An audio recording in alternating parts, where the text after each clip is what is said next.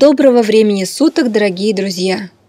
С вами в эфире снова Елена Кеслер и очередной выпуск подкаста «Анатомия рекламы».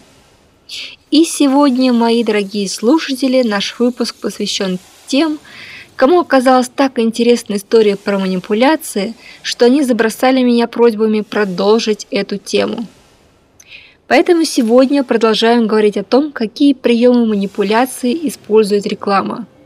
Ну и пиар, конечно, тоже. Попал мне тут в руки один любопытный документ, точнее статья – о том, какие приемы используют спецслужбы для манипуляции сознанием населения. Справедливости ради надо отметить, что этими приемами владеют все спецслужбы, а не только российские, как было указано в статье. Ну и журналисты с рекламщиками, конечно же, тоже. Потому что уж очень много параллелей. Конечно, нас, рекламщиков, этому в институтах не учат. Там преподают более лояльные методы – но при ближайшем изучении все больше убеждаешься, что это одно и то же, но завернутое в красивую упаковку с бантиком. Мол, это у спецслужб черные методы, а у нас они же, но белые и пушистые. Вот, например, так называемый метод 40 на 60, как указано в статье, придуман еще Геббельсом – в оригинальной задумке этот метод заключается в том, что создается некая СМИ, которая дает 60% своей информации в интересах противника. Зато, заработав таким образом его доверие, оставшиеся 40% используют для чрезвычайно эффективной благодаря этому доверию дезинформации. Есть легенда, а может не легенда, что во время Второй мировой войны существовала радиостанция, которую слушал весь антифашистский мир – Считалось, что она британская, и только после войны выяснилось, что на самом деле это была радиостанция Геббельса, работавшая по разработанному им принципу 40 на 60. Кстати, этот же принцип был использован еще в одной британской истории, о которой повествует недавно вышедший фильм «Игра в имитацию». Это историческая драма о британском криптографе военного времени Алане Тьюринге, который взломал код немецкой шифровальной машины «Энигма», как раз во время Второй мировой войны. И чтобы немцы не догадались о том, что код был взломан, 60% немецких военных операций игнорировались, и только против нескольких были задействованы контрмеры. Если так посмотреть, то и реклама работает по тому же принципу. Сначала втирается в доверие, а потом слегка привирает. Но это же реклама.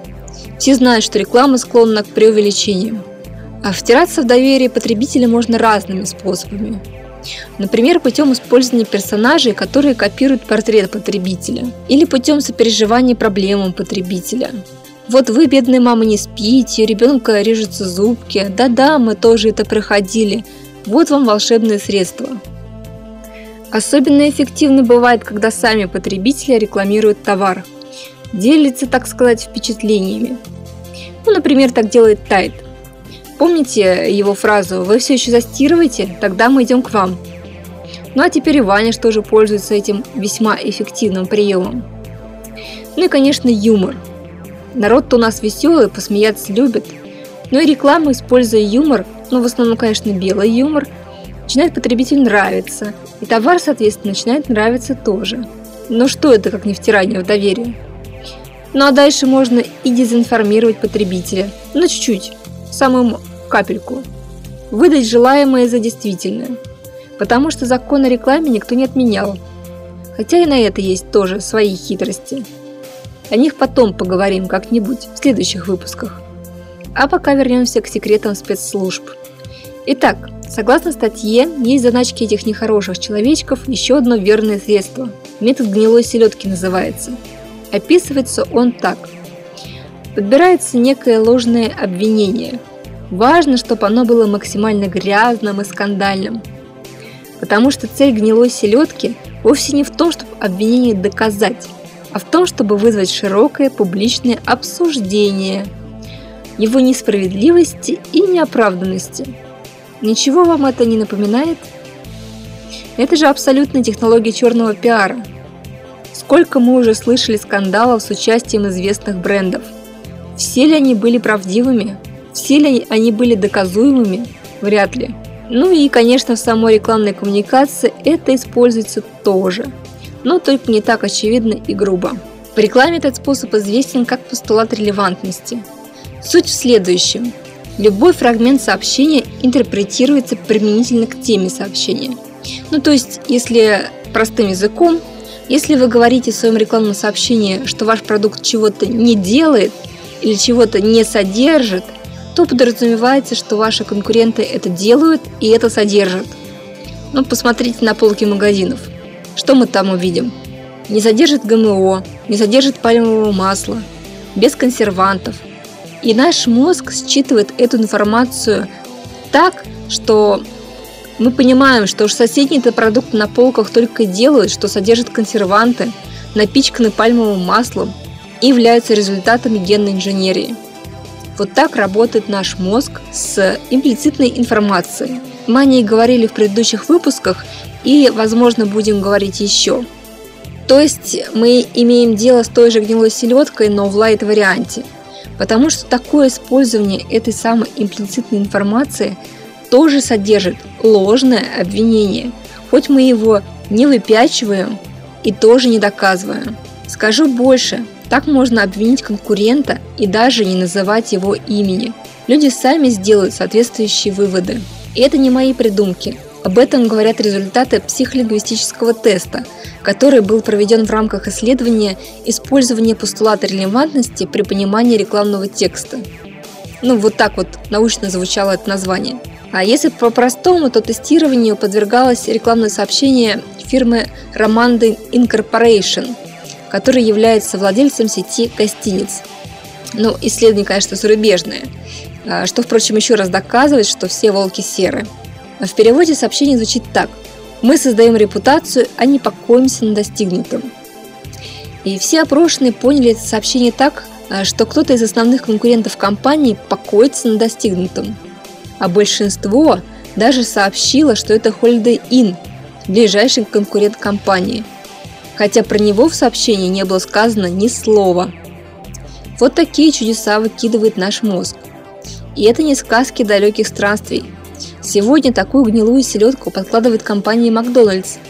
И делает это ближайший конкурент – Burger King. А посмотрите, на кого кивают в их рекламе. Где более дорогие гамбургеры – ну или более грубый пример с этой самой селедкой подкинутой Apple в рекламе Евросети. Всем понятно, что за фруктовые бренды и при чем тут надкусанное яблоко в руке героя ролика. И даже метод большой лжи, который подается авторам как нечто из ряда вон выходящее, тоже известен рекламному миру с незапамятных времен. И даже не только рекламному. Все же знают, что чем больше ложь, тем скорее ей поверят. И никто не делает из этого тайну. А уж кто искуснее всех преуспел во лжи, как не реклама. И это сегодня закон предусматривает различные регулирующие методы. Сегодня, чтобы что-то заявить или пообещать, нужны доказательства. Иначе можно попасть на статью о введении в заблуждение. Но ведь никто не говорил, что нельзя устроить большую ложь из самого предмета рекламы. Не так ли? Ну или из проблемы, которую рекламируемый продукт решает. Сейчас открою вам большую тайну. Или не открою, потому что об этом, в принципе, говорят уже многие врачи. А может и это тоже утка? Итак, тайна. Дисбактериоза не существует. Та-дам! Нарушение микрофлоры – это маска для многих болезней. И вообще, микрофлора в кишечнике способна восстанавливаться сама. Поэтому не может быть лекарств от дисбактериоза. Но они есть, они рекламируются, вы их покупаете. Чем это не стратегия большой лжи? Или еще одно открытие. Коллаген не содержится в волосах. Та-дам! Коллаген – это белок, составляющий основу соединительной ткани организма. Ну, это сухожилия, кости, хрящи, кожа, которые обеспечивают ее прочность и эластичность. Зачем он волосам? В волосах нет белка, и коллаген не усваивается через кожу только через подкожные инъекции. Зачем он в кремах? И эта большая ложь прекрасно работает там, где требуются специальные знания. Откуда, как вы думаете, все эти коэнзимы и прочие непонятные, но непременно волшебные ингредиенты? Просто потому, что они непонятны и называются красиво.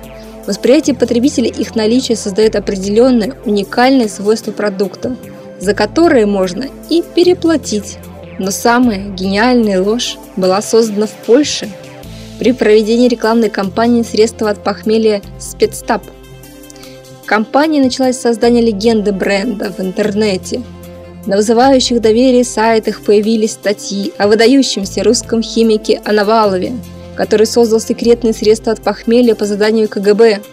Тут без них не обошлось. Естественно, они назывались «Спецтаб», Потом в интернете, на YouTube появились ролики, показывающие секретные эксперименты на советских солдатах. В одном из роликов пьяный в доску солдат бросал гранаты, не попадая в цель до тех пор, пока не принял спецтаб. Но на этом агентство не остановилось. Оно заказало 9-метровый памятник Коновалову и поставило его на центральной площади Варшавы. Узнавшие памятники журналисты бросились искать информацию о русском химике в интернет – и нашли ее на Википедия, YouTube и других сайтах. После этого в стране разгорелся скандал с участием газет, телевидения, польских политиков. Статью потребовали убрать, но агентство убрало статью и объяснило, что это была рекламная кампания. Вот такая большая ложь. Ну и, наконец, метод абсолютной очевидности, дающий хоть и не быстрый, но зато надежный результат – как утверждается в статье, это самый любимый метод спецслужб. Состоит он в том, что вместо того, чтобы что-то доказывать, вы подаете то, в чем хотите убедить аудиторию, как нечто очевидное, как нечто само собой разумеющееся и потому, безусловно, поддерживаемое преобладающим большинством населения. Несмотря на свою внешнюю простоту, этот метод невероятно эффективен, потому что человек – животное стадное – и человеческая психика автоматически реагирует на мнение большинства, стремясь присоединиться к нему. Уж в рекламе-то подобный метод используется куда как чаще, чем в политике. Вспомните, сколько раз по телевизору вы слышали слово «большинство», в разных форматах, конечно. 9 из 10 женщин выбирают, продано 100 тысяч бритв. И даже фраза «Кто мы?» «Папы» из рекламы Останкинского мясокомбината – тоже работает с эффектом большинства, хотя там цифры даже не называются. Просто показывает целая толпа пап. Но это тоже метод абсолютной очевидности. Есть даже такая стратегия в рекламе, которая называется родовая стратегия. Это когда вы рекламируетесь так, словно вы на рынке один, и конкурентов нет вообще. То есть про них даже никак не упоминаете. Просто подаете как очевидный факт, что вы лидер в этой категории. Только не думайте делать это прямо. Здравствуйте, я ваш лидер. Манипуляции на то и манипуляция, чтобы человек думал, что сделал вывод сам, а не что вы ему подсказали. Поэтому, как бы там спецслужбы не старались, а нам, рекламщикам, тоже всех методы давно знакомы. Мы ведь тоже с населением работаем. Только в отличие от гнилых селедок у нас постулат релевантности. Вместо большой лжи – маркетинговый ход. А 40 на 60 вообще практически языковая игра – все красиво, как и положено в рекламе. Ну а на сегодня это все. Оставляю вас переваривать полученную информацию. Вы тоже можете предлагать свои темы на нашей страничке «Анатомия рекламы» в Фейсбуке или писать мне в личном сообщении. С вами была эксперт по рекламе Елена Кеслер. Еще услышимся в следующих выпусках «Анатомии рекламы». «Анатомия рекламы» мы следим за каждым из вас –